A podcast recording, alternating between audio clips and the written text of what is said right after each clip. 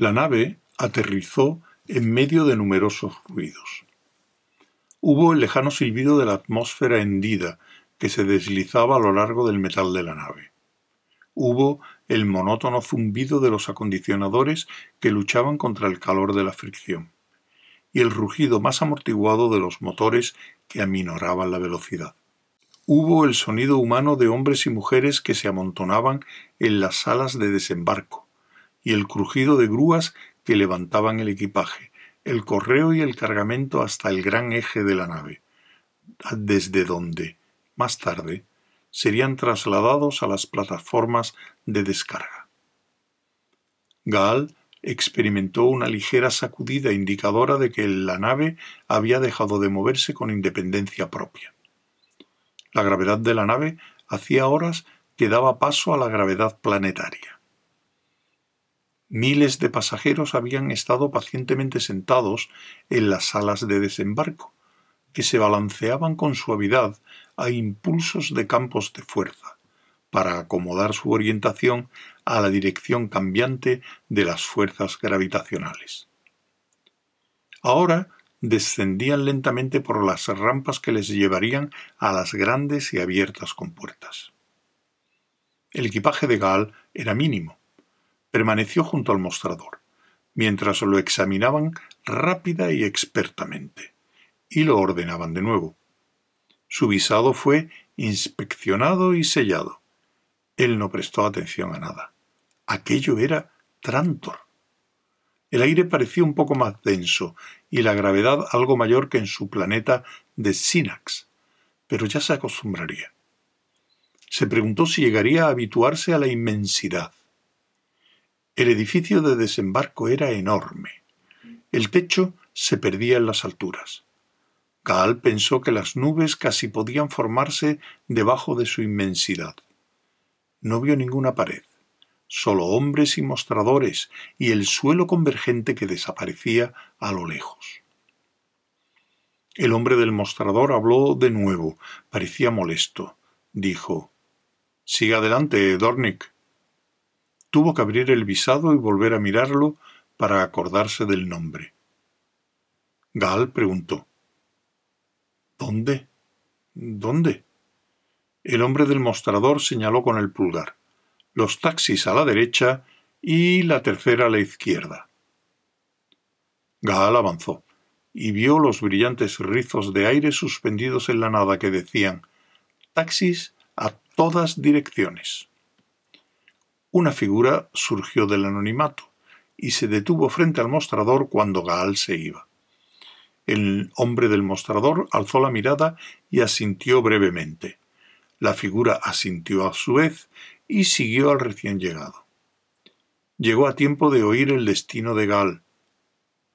Gal se encontró pegado a una barandilla. Un pequeño letrero decía Supervisor. El hombre a quien se refería el letrero no levantó la vista. Dijo ¿A dónde?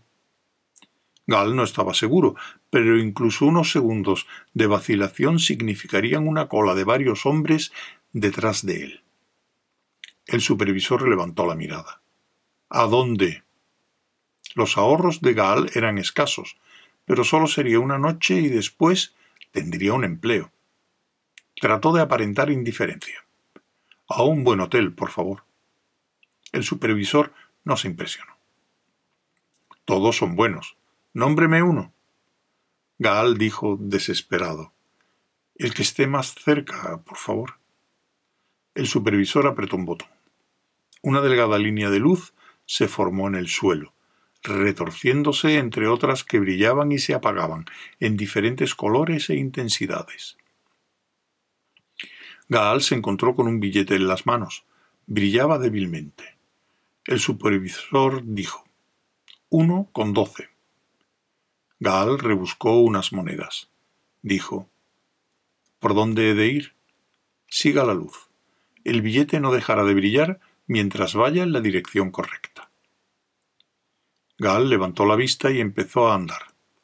Había centenares de personas que se deslizaban por el vasto suelo, siguiendo su camino individual, esforzándose en los puntos de intersección para llegar a sus respectivos destinos. Su propio camino se terminó. Un hombre con un deslumbrante uniforme azul y amarillo, hecho de plastotextil a prueba de manchas, se hizo cargo de sus dos bolsas. Línea directa al Luxor, dijo. El hombre que seguía a Gaal lo oyó. También oyó que Gaal decía Estupendo, y le vio entrar en el vehículo de proa achatada. El taxi se elevó en línea recta. Gaal miró por la ventanilla curvada y transparente, maravillado ante la sensación de volar dentro de una estructura cerrada y asiéndose instintivamente al respaldo del asiento del conductor. La inmensidad se contrajo y las personas se convirtieron en hormigas distribuidas caprichosamente. El panorama se redujo aún más y empezó a deslizarse hacia atrás. Enfrente había una pared. Empezaba a gran altura y se alzaba hasta perderse de vista. Estaba llena de agujeros, como bocas de túneles. El taxi de Gaal se dirigió a uno y entró en él. Por un momento, Gaal se preguntó cómo podría su conductor escoger uno en particular entre tantos otros. Ahora sólo había oscuridad, sin otra cosa que la intermitencia de las señales luminosas de colores para atenuar la penumbra. El aire vibraba con un ruido de velocidad.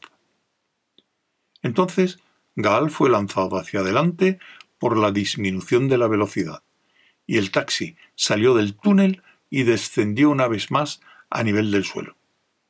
El Hotel Luxor, dijo el conductor, innecesariamente. Ayudó a Gaal a bajar del equipaje, aceptó una propina de un décimo de crédito con naturalidad, recogió a un pasajero que le esperaba y volvió a elevarse. Hasta entonces, desde el momento de desembarcar, no había divisado el cielo.